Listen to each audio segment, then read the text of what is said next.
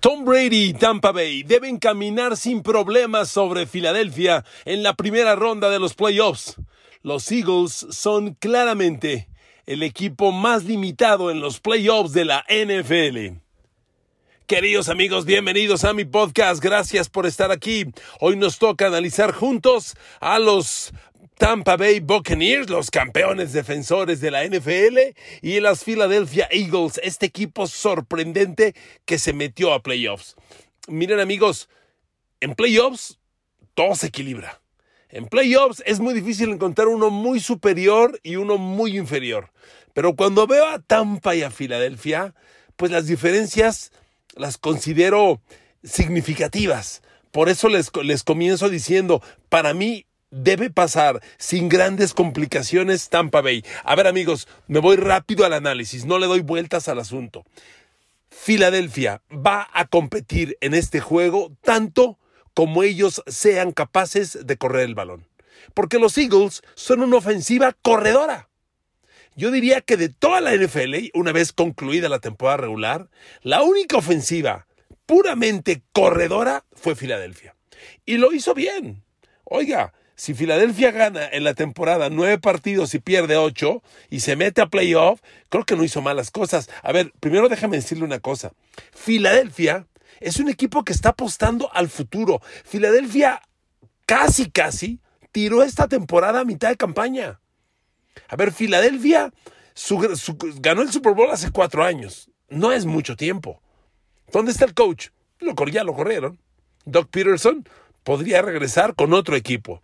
El coreback con el que ganaron el Super Bowl, por favor, hace un rato que dejó el equipo. Y el que lo iba a suceder, según esto, para ser el gran líder, Carson Wentz, desde este año ya está en Indianápolis. Filadelfia, toda la continuidad que planeó en el Super, después de ganar el Super Bowl, fracasó. Y entonces dijeron, sale, va, equipo nuevo. Y este año, gracias a negociaciones, tienen tres primeras selecciones de draft en abril próximo. Tres primeras dos en las primeras 15, más la de ellos que está por determinarse hasta conocer cuándo los eliminan en el playoff. Entonces Filadelfia está apostando al futuro. Y entonces, con todos estos cambios, llega Nick Sirianni, el nuevo coach, y ¡pum! los mete a playoffs. Ah, caray. La verdad, se ha convertido en meme que, Indianapolis adquirió a Carson Wentz de Filadelfia para llegar con él a playoff, no lo logró y Filadelfia, que se los vendió supuestamente apostando al futuro, aquí está en playoff. Lo que ha hecho Nick Sirianni y los Eagles es sorprendente se metió a playoff contra todo pronóstico. Gran resultado. Pero al momento de emparejarlos con Tampa Bay, yo encuentro enormes diferencias sinceramente, muy grandes diferencias. Miren amigos, como les decía, Eagles es el único equipo corredor de la NFL, pero corrió muy bien. A ver, los Eagles corrieron 2.715 yardas en la temporada. Eso es 160 yardas por partido. El número 2, que fue Colts, corrió 10 yardas menos, 150 en, un, que, en 17 juegos es una diferencia significativa. Y eso que los Colts tuvieron a Jonathan Taylor, el super corredor de este año. Bueno, sin él, Filadelfia, líder corredor. Y con base en eso, el equipo se mueve para mover, el mueve para avanzar el balón por tierra. Esa es su estrategia, generar yardaje terrestre. Y el juego aéreo que manejan es pase con engaño de carrera, porque el, el, quarterback Jalen Hurts es un chavo que se está desarrollando, que está enseñando cosas interesantes, pero que depende de la carrera. Él encabeza el ataque terrestre. Y aquí, amigos, fíjense la primera coincidencia. Bueno, acabo de decirles, ¿cómo consigue Filadelfia esas 170 yardas por tierra? Bueno, Jalen Hurts en cabeza, junto con Miles Sanders, son los dos grandes corredores. Entre ambos, sumados, son un ataque de 1.600 yardas, solo ellos dos. Agreguen y no hagan menos a Jordan Howard y Boston Scott, que son los corredores que complementan, y entonces tienes así a todo el arsenal terrestre de los Eagles. Y otra cosa, la línea ofensiva de Eagles es formidable. El centro Jason Kelsey, el, hermano de Travis Kelsey de los Chiefs, compite para el mejor centro de la liga. Maliata, el tackle izquierdo, que jugador de rugby australiano, un suceso. Protege las espaldas del coreback. Y el tackle derecho, Lane Johnson, ese puede ser sin problemas el mejor tackle derecho de la NFL. Con esa línea, los Eagles aguas, mueven el balón. Pero les repito, son un equipo terrestre. Y entonces yo los empato con Tampa Bay y primero me encuentro una gran cosa. Fíjese lo interesante de este duelo el ataque terrestre de Eagles, número uno de la NFL, contra la defensa ante la carrera de Tampa Bay, número tres de la liga. Aquí está el juego. Por eso comencé y les dije, no les quito su tiempo. El juego va a moverse dependiendo de cuánto Eagles le pueda correr el balón a Tampa Bay. Es un juego, un, un, duelo de ataque terrestre, porque la defensa contra la carrera de Tampa solo permite, aquí tengo el dato, 92 yardas por partido. Entonces, ¿quién puede más? El ataque de los Eagles que corre 160 yardas por partido o la defensa de Tampa que solo permite 92, casi la mitad. Esa es la clave. Y miren amigos, veo difícil que lo consigan los Eagles, honestamente. No está fácil, pero nunca sabe uno. Tampa Bay además ha tenido una multitud de lesiones espectacular, una cantidad exagerada. Esta semana regresó a entrenar tanto Jason Pierre-Paul, Labonte David, el linebacker, y Shaquille Barrett. Son sus tres mejores linebackers para presionar al coreback, pero también son elementos importantes en contra de la carrera y apenas han regresado a entrenamientos. Tampa Bay arrastró mucho tiempo una defensa carente de sus mejores hombres. El perímetro también sumamente vapuleado, aunque aquí no será un partido para que los reten. Pero entonces, amigos, ahí está la clave. ¿Qué va a hacer Filadelfia?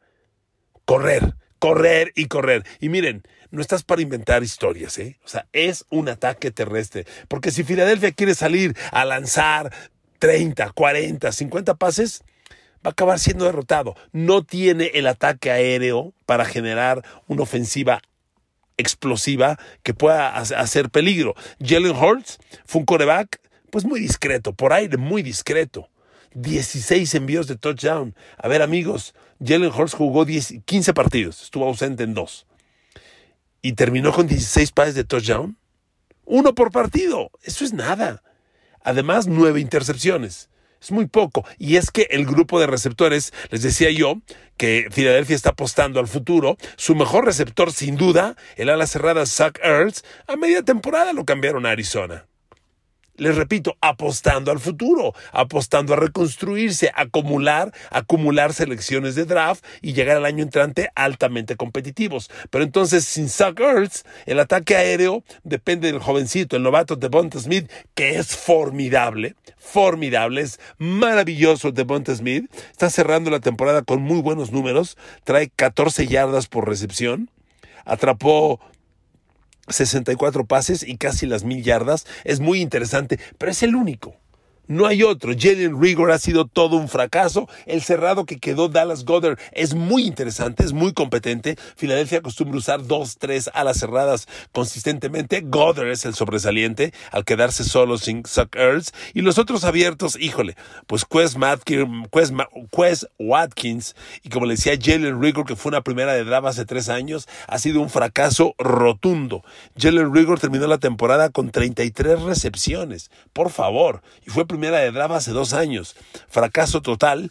Le falta talento a Eagles en el grupo de receptores abiertos y a las cerradas. Está muy claro. Por eso para ellos es correr y correr. Y luego, señores, del otro lado está un tal Tom Brady. Y pues Tom Brady va a ejecutar. Ahora, amigos, va a ser un Tom Brady también que vamos a empezar a ver ya con claridad cómo quedan las cosas después de las lesiones. No hagan menos todas las bajas, ¿eh? O sea, realmente lo que Tampa Bay ha perdido por Chris Godwin y Antonio Brown, ya lo dije en otro podcast, vamos a, reiterarlo. A ver, Antonio Brown, 42 recepciones, Chris Godwin, 98. Son 140 recepciones entre los dos. Son 1.547 yardas entre ambos y 9 pases de touchdown toda esa producción de pronto desaparece y hay que reemplazarla. Miren amigos, yo creo que Tampa Bay va a modificar su estrategia aérea. Ya no tiene el talento para ir. Antonio Brown le daba profundidad, es un tipo muy profundo en sus trayectorias. Godwin, zonas cortas y zonas intermedias, más que cortas, intermedias y largas. También Godwin tenía mucha profundidad, como la tiene eh, Mike Evans, que continúa en el equipo. Pero a reemplazar a Godwin y Brown no es fácil. Es increíble lo que este chavo, Cyril Grayson, está haciendo. Pero bueno, lo vimos un partido y contra los Jets. Yo quiero ver a Cyril Grayson que le atrape pases a Jalen Ramsey de los Rams en los playoffs.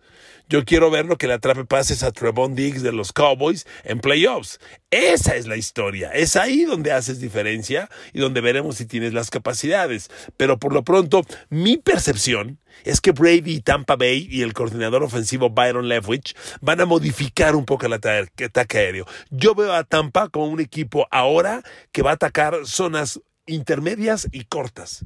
Se acabó la profundidad, pero eso no significa que estés liquidado. Simplemente atacas zonas más cortas del campo, pero sigues con la posibilidad de mover las cadenas. A mí me parece que Cameron Braid, Rob Gronkowski, OJ Howard, esos tres cerrados que tiene Tampa de primer nivel, van a explotarlos están regresando de lesiones los corredores Gio Bernard y Leonard Fournette. Y los dos son muy buenos como receptores. Los van a explotar. Pero cuando tú dices explotar a mis corredores como receptores, hablas de atacar zonas cortas un corredor muchas veces atrapa el balón atrás de la línea de scrimmage, como son los pases pantalla. Y lo que genera lo hace con el balón en sus manos, con sus piernas. No son jugadores de gran profundidad. Leonard Fournette hizo mucho daño en playoffs el año pasado como receptor. Y lo van a explotar. Pero repito, si vas a explotar a corredores como Bernard, como Leonard Fournette, como Ronald Jones, ahora tienen ya a Le'Veon Bell que en el primer juego le dieron bastante movimiento. Lo utilizaron en cuatro pases, atrapó los cuatro. Es otro corredor receptor, pero nuevamente, eso significa zonas cortas e intermedias. Un corredor no lo mandas en poste 30 eh, yardas. No, no, ocurre eso. Y entonces, con ese grupo de cerrados, con los corredores, con Mike Evans y con Cyril Grayson y con Tyler Johnson, pues ahora sí que para lo que te alcance. Pero eso le da un rostro diferente al grupo de receptores de los Buccaneers. Ya no son el equipo profundo. Godwin y Antonio Brown tenían la virtud de atacar agresivamente zonas profundas. Ya no es así. Miren, déjenme darles el dato. Chris Godwin tuvo 15 recepciones de más de 20 yardas. Y Antonio Brown tuvo 10. Son 25 recepciones de más de 20 yardas entre ambos, que se perdieron, que ya no existen. Entonces, reemplazar eso es sumamente complicado. ¿De acuerdo? Bueno, amigos, ahora regresemos con Filadelfia. Tampoco es un equipo que tiene las manos atadas, ¿eh? Los Eagles tienen sus fortalezas. Como ya le decía, al ataque son sumamente corredores. Y, su vida es correr. Y a la defensa tienen talento. El gran defensivo de este año de Tampa Bay, de, perdón, de Filadelfia, es el corner Darius Lay. Darius Lay terminó con números elite. Darius Slade seguramente va a tomar a Mike Evans en cobertura personal gran parte del partido y va a ser un duelo bien atractivo. Oiga, yo reviso los números de Darius Slade y la neta son muy buenos. A ver, empiezo por decirle lo siguiente. ¿Sabe cuántos pases de touchdown permitió Darius Slade en toda la temporada? Solo tres.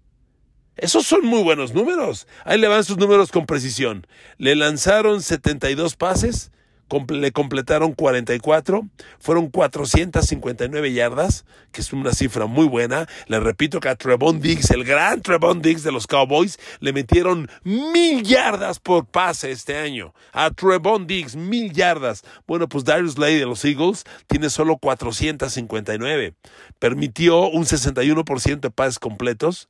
Eh, eh, el bombazo más largo que aceptó fue de 49 yardas.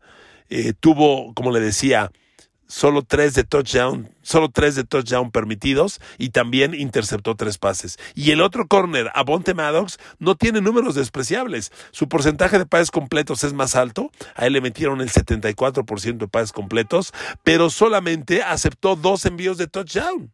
O sea, realmente los corners hacen muy buen trabajo. Donde a Filadelfia lo han atacado por aire y le han hecho daño es atacándolo con los linebackers. Y es ahí nuevamente donde hago el emparejamiento con Tampa Bay y veo una gran debilidad. ¿Por qué? Porque los linebackers de los Eagles defendiendo pases salieron muy malos. Bueno, déjeme darle un dato. A Alex Singleton le metieron cinco envíos de touchdown. ¿Y quién cubre a un ala cerrada o a un corredor cuando sale a pase? Pues los linebackers. Y si los linebackers de Filadelfia lucen tan mal, por ahí Tampa Bay puede explotar en grande. Entonces yo veo a Tampa Bay corriendo el balón, atacando zonas cortas e intermedias con alas cerradas y con corredores. A ver qué pasa del duelo Mike Evans contra Darius Lay. Va a ser muy interesante pero sí veo a Tampa Bay con esos duelos favorecedores. A ver, Gronkowski sobre Alex Singleton, por favor, no le busques, no le, no, no le, no le dudes. la defensa frontal de los Eagles juegan 4-3. Ellos, sus linebackers son Alex Singleton, TJ Edwards y Jenner Avery. Ellos son los tres linebackers. Cubriendo pase, híjole, van a sufrir contra Gronkowski, contra Cameron Braid, contra O.J. Howard, contra Gio Bernard, contra Leonard Fournette, contra Le'Veon Bell, porque eso es lo que va a hacer Tampa Bay, atacar con ese grupo de corredores y alas cerradas. Y, y Gronkowski, que es un receptor que sabe hacer diferencia en juegos grandes, pónganle mucha atención. Gronkowski en este partido puede marcar notables diferencias y hacer las jugadas decisivas. ¿Cuáles son? Mover el balón eh, para mover las cadenas, recepciones en zona de gol para marcar anotación, es lo importante. Y ahí les va la última comparación que nuevamente encuentro desfavorecedora. A ver, línea ofensiva de Tampa Bay. Ahí les va este dato. La número uno de la NFL protegiendo a su coreback. El señor Tom Brady tiene los mejores guardaespaldas de la NFL. Increíble. La línea ofensiva de Tampa solo permitió 19 capturas, es casi una por partido. Casi una. Es increíble ese dato. 19 capturas, 23 golpes, 97 apresuramientos, un total de 139 capturas. Perdón, 139 presiones a Tom Brady. Nada más. Repito, 19 capturas, 23 golpes, 97 apresuramientos, 139 presiones totales. Y Filadelfia, ahí le va el dato, de los equipos, no, no, ¿cuál de los equipos? De toda la NFL, es la peor defensiva para presionar al coreback. Entonces tenemos la peor defensiva para presionar corebacks contra la mejor línea ofensiva para proteger corebacks. Maldita, maldita coincidencia, ¿no cree usted? Fíjese, mientras la línea ofensiva de Tampa permitió solo 139 presiones a su coreback, la línea frontal de los Eagles tan solo generó 269 presiones. ¿Cuánto es 269 presiones al coreback? ¿Qué tal si las comparamos con las que generó la defensa de Tampa atacando a los corebacks? Bueno, Filadelfia, reitero, 269 presiones a los coreback, 31 capturas y 85 golpes. Tampa Bay, aquí está el dato, 380 presiones, 50 capturas, 81 golpes. Hay 120 presiones de diferencia. 120 presiones al coreback más generadas por la defensa de Tampa contra los corebacks que enfrentó en comparación a las presiones a los corebacks que generó la defensa de Filadelfia. Y por si fuera poco, vas contra la mejor línea ofensiva protegiendo corebacks. No, pues estamos fritos. Amigos, este es el duelo menos equilibrado. Pero son los playoffs. Si Jalen Hurts con Mailata, con Lane Johnson, con Jason Kelsey empieza a correr el balón, aguas. Esa es la clave. Y se los he dicho siempre, un ataque terrestre que te empieza a dominar tiene el poder de controlar el juego y ganar el partido. Un dominio terrestre es mucho. Que lo pueda hacer Filadelfia no está fácil, porque resulta que resulta que Tampa es la segunda mejor defensiva contra la carrera en la NFL. Es que cuando hacemos el emparejamiento con, los Eagles, en cada rubro encontramos una ventaja considerable para Tampa Bay. Y además está el señor Tom Brady, que ha jugado 10 Super Bowls, que ha ganado 7 Super Bowls, que perdió ya un Super Bowl contra los Eagles. ¿Cuántos Eagles quedan de los que le ganaron a Brady el Super Bowl? Quedan los dos más importantes. En ese Super Bowl que Brady pierde, les he platicado varias veces, Un Super Bowl que Nueva Inglaterra tuvo 600 yardas de ofensiva total. Fue tan imparable Tom Brady que su ofensiva ni siquiera tuvo patada de despeje en el Super Bowl contra la defensa de Eagles. Pero cuando, cuando Brady estuvo a punto de empatar el partido, llegó Brandon Graham, que sigue en los Eagles, le rompió el bloqueo Shaq Mason, guard derecho de los Pats, le pegó en la mano a Brady, le provocó un fumble y el fumble lo recuperó Nick Barnett. Y con eso se acabó el partido. Tanto Brandon Graham como, como Barnett continúan en los Eagles. De aquel Super Bowl a la fecha. Son muy pocos los Eagles que continúan. Estos dos permanecen y son los dos que le hicieron el daño letal al señor Brady. No se lo estoy platicando para que sea un tono de revancha, pero tampoco creo que le haga mucha gracia a Brady verlos y recordar que ese Super Bowl que lo tuvo tan cerca, pues se le fue por este par de personajes, porque la defensa de Eagles, que fue vapuleada todo ese día, hizo esa jugada grande y con ello ganó el partido. Y por eso Brandon Graham como, como Barnett pasaron a la historia. Ah, otro que permanece de los Eagles de aquel Super Bowl es el tackle defensivo Fletcher Cox, que también tuvo un rol importante contra Brady en aquel Super Bowl y hoy sigue siendo eh, pieza fundamental en la línea frontal de Filadelfia. Queridos amigos, gracias por su tiempo. Los quiero mucho. Que Dios los bendiga. Este ha sido un análisis más de los playoffs, el duelo Tampa Bay contra Filadelfia. Abrazos y besos. No se quiten el cubrebocas.